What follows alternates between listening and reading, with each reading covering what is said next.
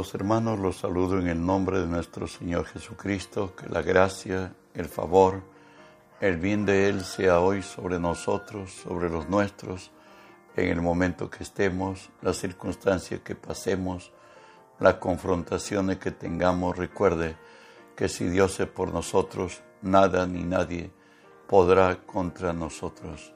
Hoy estamos estudiando la palabra de nuestro Dios en el libro de Efesios capítulo 4, verso 22, y nos dice así, en cuanto a la pasada manera de vivir, despojaos del viejo hombre que está viciado conforme a los deseos engañosos. Despojaos del viejo hombre que está viciado conforme a los deseos engañosos. Oramos, Padre y Señor nuestro, nuevamente gracias por el privilegio que tengo, Señor, de presentarme delante de ti y ponerme delante de ti por tu pueblo. Señor, en el nombre de Jesús, te cedo mis razones, mis pensamientos, mi voluntad, mis actitudes y acciones, las sujeto a ti, y tú que vives en mí, obra a través de mí, Señor.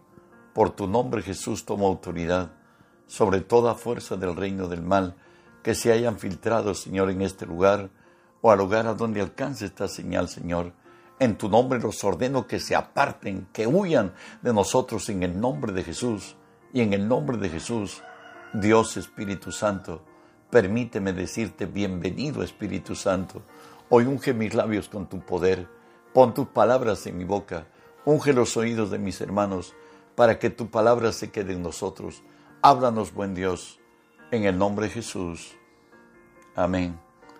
Estamos hablando de despojarnos del hombre viejo y hablamos los días antes que debemos cuidar nuestra mente. Hoy vamos a aprender cómo cuidar nuestra boca. Dijimos que hay áreas estratégicas en nuestra vida que la debemos cuidar es como el militar que ha entrado a su servicio, lo que van a enseñar eh, ahí los militares mm, anteriores, sus jefes, van a enseñarlos a depender de esa arma, de conocerla de tal manera que aún vendados los, los ojos en una noche oscura ellos puedan eh, armar esa arma, deben conocerla. Y por eso es que es necesario que conozcamos y cómo guardar estas tres áreas estratégicas que hay en nuestra vida, nuestra mente, nuestra boca, nuestro corazón. Hoy continuamos que tenemos que cuidar nuestra boca. ¿Saben? Dios ha entregado a nuestra lengua conducir nuestra vida, conforme lo dice Santiago 3 del 4 al 6. Mirad también las naves, aunque tan grandes y llevadas por impetuosos vientos, son gobernadas con muy con un muy pequeño timón por donde el que la gobierna quiere. Así también la lengua es un miembro pequeño que se capta de grandes cosas. He aquí cuán grande, cuán grande bosque enciende un pequeño fuego y la lengua es un fuego, un mundo de maldad. La lengua está puesta entre nuestros miembros y contamina el cuerpo e inflama la rueda de la creación y ella misma es inflamada en el infierno. La lengua determina nuestros caminos. Nos dice la palabra que las naves, por cierto, en el mar son inmensas, son muy grandes. Y aún en medio de las tormentas del mar, de los vientos fuertes, es gobernada por un pequeño timón. Así nuestra vida está gobernada por nuestra lengua, como lo veremos. En ella está la gerencia general de nuestra vida. Romanos 10, 9 y 10 habla de la importancia de la lengua para ser salvados.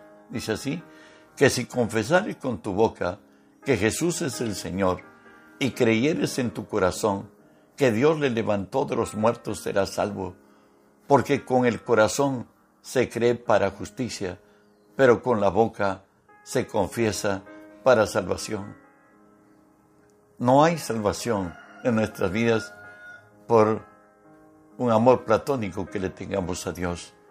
Tenemos que confesar con nuestra boca lo que creemos dentro de nuestro corazón y si aceptamos a Jesús como Señor y Salvador, seremos salvos, porque con, el corazón se cree para justicia, creemos en Dios, pero con la boca se confiesa para salvación.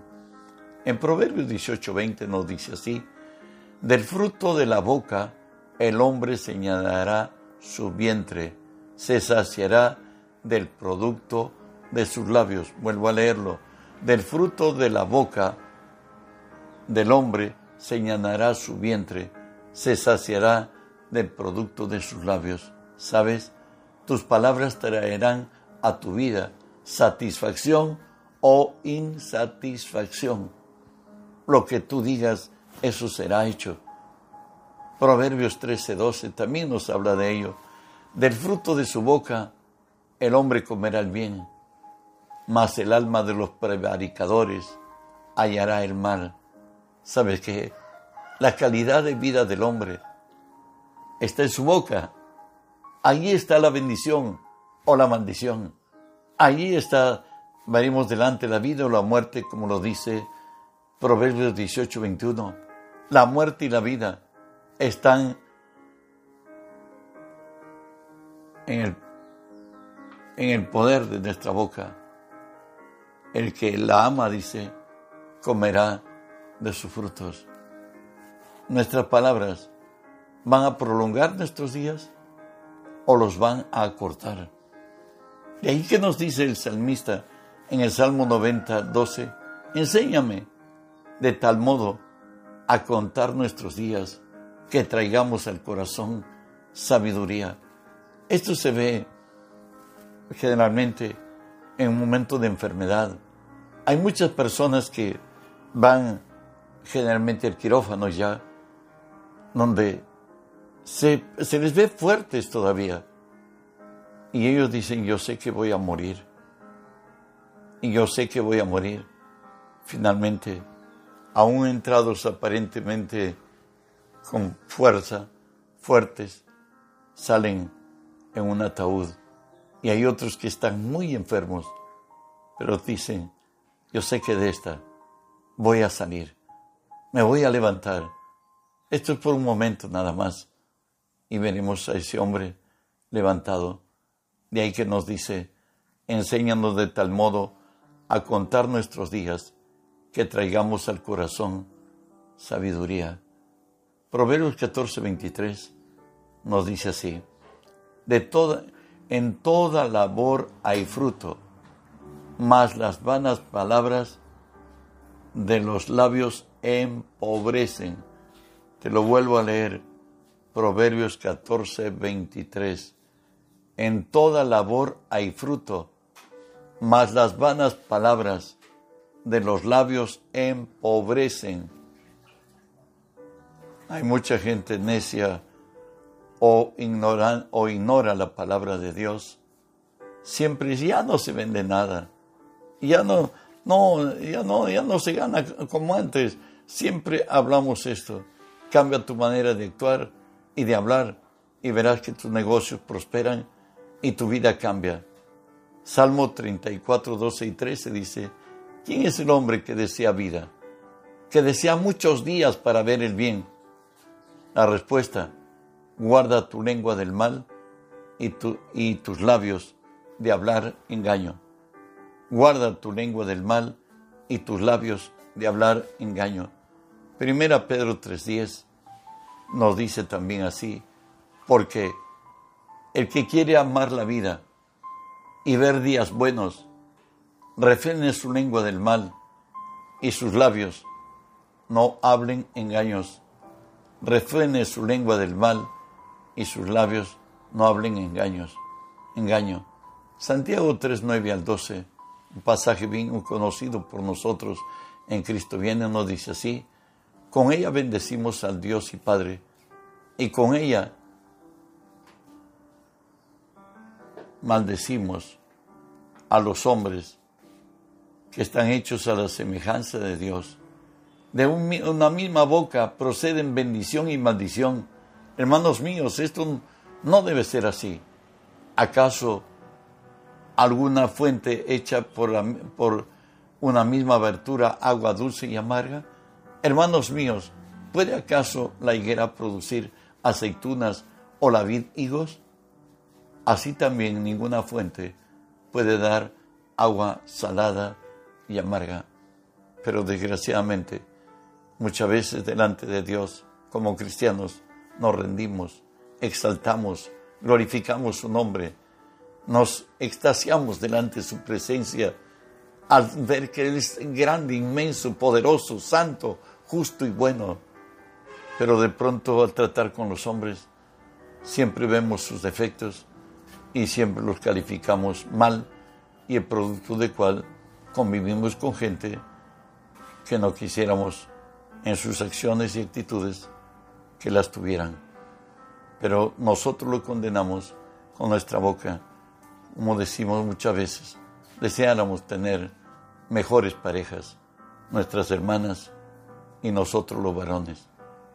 No es que vamos a tener a otra persona, sino otra sus actitudes y acciones diferentes pero eso vamos a construirlo cuando hablemos por fe lo que queremos ver en el mundo natural, racional, humano, mayormente con los nuestros. Marcos 11:23 nos dice, porque de cierto os digo que cualquiera que dijere a este monte, quítate y échate en el mar, y no dudar en su corazón, sino que creyere que será hecho lo que dice, lo que diga, será hecho. Eso hay poder en tu boca, en la mía igual. Todo lo que digamos creyendo será hecho. Por ello nos dice el Salmo 141.3, pon guarda a mi boca, oh Jehová, guarda las puertas de mis labios. Eso es una verdad, porque cada vez que hablamos, estamos bendiciéndonos o estamos condenándonos estamos bendiciendo a otros o condenando a los demás. Por eso nos dice Jesús en Mateo 12:36, mas yo os digo que de toda palabra ociosa que hablen los hombres, de ella darán cuenta en el día del juicio. En otras maneras, ¿sabe qué piensa para hablar? Porque muchas veces nos escudamos, hablamos neciamente cualquier cosa sin meditarlo y por eso nos dice la palabra que esto es palabra ociosa. Y esta palabra ociosa que hablamos a la ligera, sin pensarlo, y de pronto hemos dañado a personas. No, tú no sirves para nada, tú no puedes. Date cuenta, tú no vales. ¿Y cuántas veces hemos hablado así, como así? Y a quienes le hemos dañado, y mayormente cuando nuestros hijos son muy pequeños, decirle esas palabras no, mi papá me lo ha dicho, mamá lo ha dicho. Yo no sé, pues no puedo. Soy inútil. Ya lo calificaste y ya lo condenaste. Por eso nos dice Efesios 4:29, ninguna palabra corrompida salga de vuestra boca, sino la que sea buena para la necesaria edificación, a fin de dar gracia a los oyentes. ¿Sabe que si nuestras palabras no edifican, mejor callemos, dice la Biblia. ¿Sabe que nuestras palabras tienen tanto poder para llevarnos adelante? Podemos leer un pasaje de Caleb para conquistar el Hebrón. Josué 14, del 10 al 15. Él ya anciano tiene una promesa de 45 años verdad en su corazón. Hoy le dice al a Josué, que estaba encargado de conducir a Israel. Le dice así, ahora bien, Jehová me ha hecho vivir, como él dijo estos 45 años, desde el tiempo en que Jehová habló estas palabras a Moisés, cuando Israel andaba en el desierto y ahora, he aquí, hoy soy de edad de 85 años, todavía estoy tan fuerte como el día que Moisés me envió, cuál era mi fuerza entonces Tal es ahora mi fuerza para la guerra y para salir y para entrar. Dame pues ahora este monte, del cual habló Jehová, que me lo daría. Y dice así, porque tú oíste en aquel día que los anaseos están ahí y que hay ciudades grandes y fortificadas. Quizá Jehová estará conmigo y los echaré, como Jehová ha dicho. Josué entonces le, dijo, le, le bendijo y dio a Caleb, hijo de Jefone, a Hebrón por heredad. Por tanto, Hebrón vino a ser heredad de Caleb, hijo de Jefone, ceneseo, hasta hoy, por cuanto había seguido cumplidamente a Jehová, el Dios de Israel. Mas el nombre de Hebrón fue antes que Iriat Arba, porque Arba fue grande, hombre grande entre los anaseos y la tierra descansó de la guerra. Recuerden que Caleb es uno de los doce espías que fue enviado por Moisés a, recorrer la tierra prometida. Y él al volver fue el que levantó su voz y le dijo, le dio andando el resultado a Moisés, le dijo, subamos, porque nosotros podremos más que ellos. Él no miró lo gigante, lo grande de los que vieron los otros, pero otros, desgraciadamente, hicieron al pueblo que pecara y terminaron destruidos. Pero él aún a sus 85 años, él se ve como 45 años atrás, en 40 años donde él había llegado, se dice que el hombre llega a, lo más alto de la madurez, de su fortaleza, tanto emocional, tanto física, a los 40. Pero ahora él dice, él no dice ahora yo estoy en 85 con mi bastón en mi mano, no, él dice que tiene tanta fuerza como 45 años atrás y al darle este, Josué el, el Hebrón por heredad, él tuvo que traer abajo a los gigantes que habían en la tierra prometida, los hijos de Anak, que en la arqueología se ha comprobado que tenían 3 metros 15 de altura. Estoy hablando del siglo que pasó. Ahí se hicieron descubrimientos y se llegó a determinar que hubieron ahí gigantes de 3 metros 15 de altura. A David lo veremos frente a Goliat ahora, con las confesiones de su fe, porque todo lo que digamos creyendo será hecho. Y nos dice así, entonces dijo David al filisteo, tú vienes a mí con espada y lanza y jabalina, mas yo vengo contra ti en el nombre de Jehová de los ejércitos, el Dios de los escuadrones de Israel, a quien tú has provocado.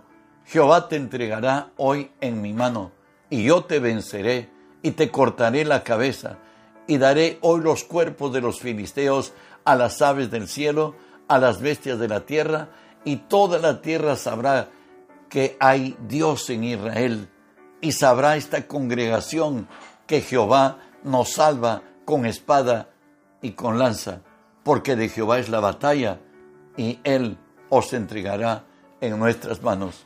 Tal cual dijo David, pues Él montó la escena con sus palabras, donde Dios actúe, y ese día el gigante cayó, y fueron vencidos los filisteos, y se supo que el Dios de Israel es el Dios de verdad. Bueno, Dios espera de, ti y de mí que creyendo en Dios hagamos proezas, creyendo en Dios veamos su gloria, se sometan pueblos según la palabra y alcancemos metas, sueños, deseos, anhelos y veamos una iglesia fuerte, una iglesia santa, una iglesia diferente, guiada y determinada por la fe que tenemos en el Altísimo en el Todopoderoso. La mujer con flujo de sangre también la tenemos en lista.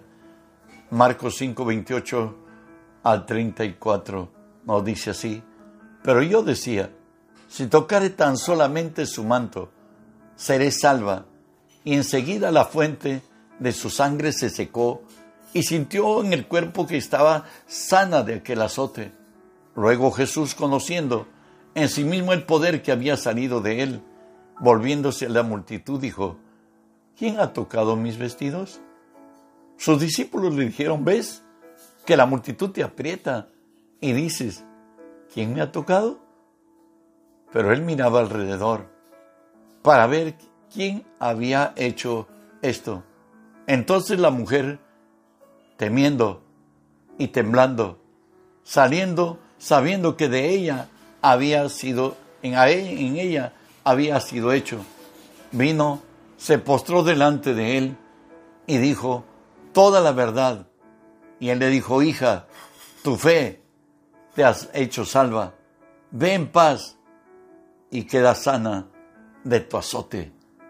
Esta mujer oyó que Jesús pasaba, doce años quebrantada con el flujo de sangre, habían perdido todas sus propiedades, su hacienda, dice la palabra, el esposo, y nunca pudo sanar.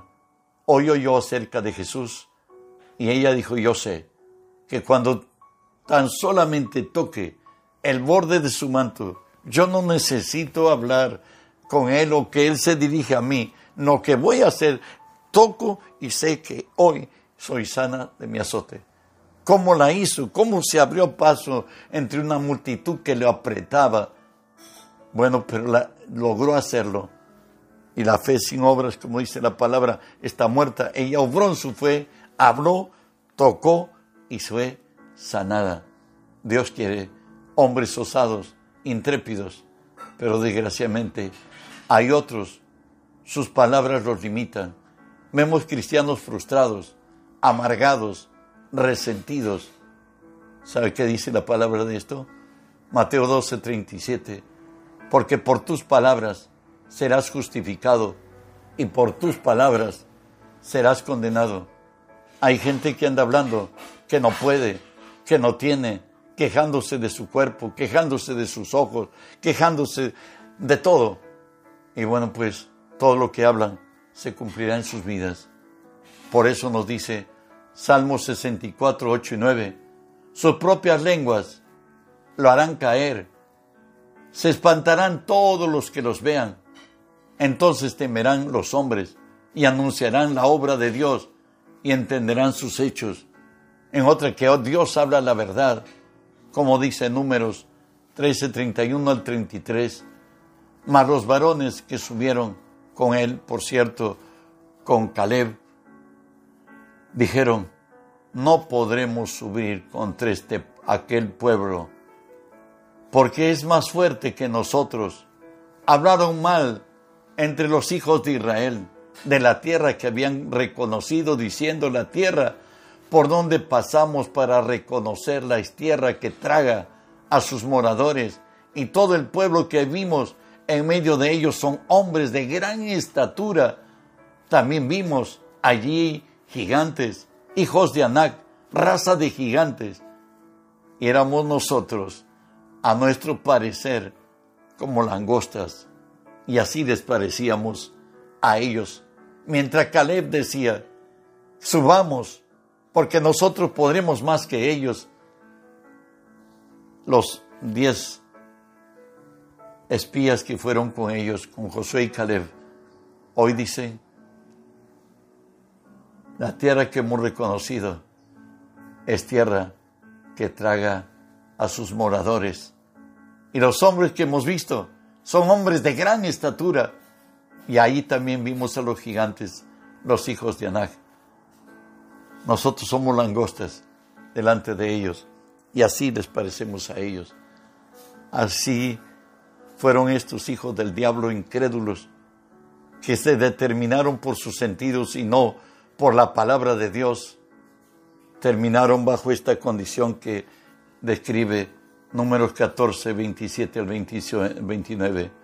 El Señor dice así, ¿hasta cuándo iré a esta depravada multitud que murmura contra mí las querellas de los hijos de Israel, que de mí se quejan? Diles, Vino, vivo yo, dice Jehová, que según habéis hablado a mis oídos, así haré con vosotros. En este desierto caerán vuestros cuerpos, todo el número de los que fueron contados de entre vosotros de veinte años arriba, los cuales han murmurado contra mí. Dice que cuando ellos entran ya a la tierra prometida, Josué con el pueblo, a la tierra de Canaán estoy hablando, cuando terminaron de morir, el último de estos rebeldes incrédulos. Sus palabras los determinaron. Ellos dijeron que Dios los ha sacado para hacer morir en el desierto. El Señor le dijo, oh, aquí se van a quedar todos, incrédulos. Todos los que fueron contados de 20 años arriba, los que estaban en edad militar, que cuando murieran ellos, ellos iban a morir en el desierto. Solo llegaron los que le creyeron a Dios, Josué y Caleb. Y de ellos nos habla ya en el Nuevo Testamento, 2 Timoteo 3:5, que tendrán apariencia de piedad, pero negarán la eficacia de ella. A estos evítalos. ¿Sabes? Hay cristianos que, no sé, dice ser cristianos, pero andan en su mente racional. Sus sentidos lo determinan. No los ha determinado Dios ni su palabra sino sus, sentidos. Están muy preocupados, andan estresados, andan temblando, temiendo. Oye, si Dios es por nosotros, ¿quién contra nosotros? Por eso dice en la palabra Salmo 78, 36, pero le lisonjeaban con su boca y su lengua, con su lengua le mentían, o sea, hablaban lo que no creían, pues sus corazones no eran rectos con él, ni estuvieron firmes en su pacto. Solamente habrá fe cuando nosotros confiamos absolutamente que Dios hará lo que Dios ha dicho que ha de hacer. Por eso Dios sigue hablando y nos dice así, Salmo 29, eh, Isaías 29, 13, dice pues el Señor, porque este pueblo se acerca a mí con su lengua y con sus labios me honra, pero su corazón está lejos de mí, su temor de mí no es más que un mandamiento de hombres que les ha sido enseñado. Hay muchos religiosos en la iglesia. Creo que la gran mayoría lo son. Y espero que nos seamos nosotros también. Dios conoce los corazones. Puede que yo esté enseñando. Y creo estar en la verdad y creo que mi corazón está con el Señor. Pero a veces predicamos lo que no creemos. Y lo decimos solamente porque este Cristo sabe que tienes que tener convicción. Si realmente Dios es Dios, Él hará lo que Él se ha comprometido a hacer. Y la condición de aquellos hermanos que son meramente religiosos lo encontramos en Ezequiel 33, 31 y 32.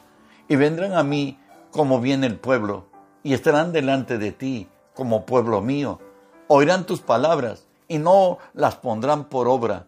Antes hacen halagos con sus bocas y su corazón de ellos anda en pos de su avaricia. He aquí que tú eres, tú eres a ellos como cantor de amores, hermoso de voz, que canta bien. Oirán tus palabras, pero no las pondrán por obras. Qué triste, qué triste. Hay gente muy religiosa dentro del pueblo de Dios que buscan ellos, como dice la palabra, que ellos harán halagos con su boca. Saben en todo el léxico cristiano, varón de Dios, varona de Dios, amén, aleluya, bendito sea el Señor. Pero cuando viene el problema, la circunstancia difícil, se quebrantan, lloran, y aún el del mundo le dice, ¿qué? ¿Tú no dices que crees en Dios? En otra manera, ¿tú no estás bajo la sombra del omnipotente? Dios no es tu guardador. ¿En dónde está tu, desesperanza? Conviértete. ¿Sabe que la cura del pesimismo lo tenemos en el libro de Proverbios del 3, Proverbios 3, 5 al 8? Solamente lo toco panorámicamente. Dice, fíate de Jehová de todo tu corazón. Créele a Dios en toda circunstancia, en cada momento, en cada situación. También nos dice, no te apoyes en tu propia prudencia. El único ser que debes confiar es en Dios. Recuerda que maldito el hombre que confía en el hombre. No puedes confiar en ningún hombre ni en ti mismo. Hablamos que la confianza, cuando llega a, lo más alto, a lo imposible, es solamente para Dios. Dios es el único ser que no nos puede fallar. No nos, puede, nos, pueden, podemos, nos pueden fallar los hombres, nosotros podemos fallar a los hombres, porque los hombres tenemos limitaciones, tenemos inconvenientes para cumplir a veces la palabra, aún siendo honestos. También nos dice el Señor, reconócelo en todos tus caminos, considéralo, que Dios vive, considera que Dios reina, considera que Él es el Todopoderoso, que Él es hacedor de imposibles. También nos dice, reconócelo en todos tus caminos y Él enderezará tus veredas. No seas sabio en tu propia opinión. Teme a Jehová y apártate del mal, porque será medicina a tu cuerpo y refrigerio a tus huesos. Mañana continuaremos hablando que por tus palabras serás justificado y por tus palabras serás condenado. Que la gracia de Dios sea contigo. Afírmate en el Señor, cuida tu boca, habla conforme a la palabra y verás la gloria del Señor. No te que no te determinen las circunstancias. El día de mañana tenemos oración de, de 5 a 7 de la mañana. El día domingo, día del Señor, a las 10.30 nos encontramos. Bendiciones.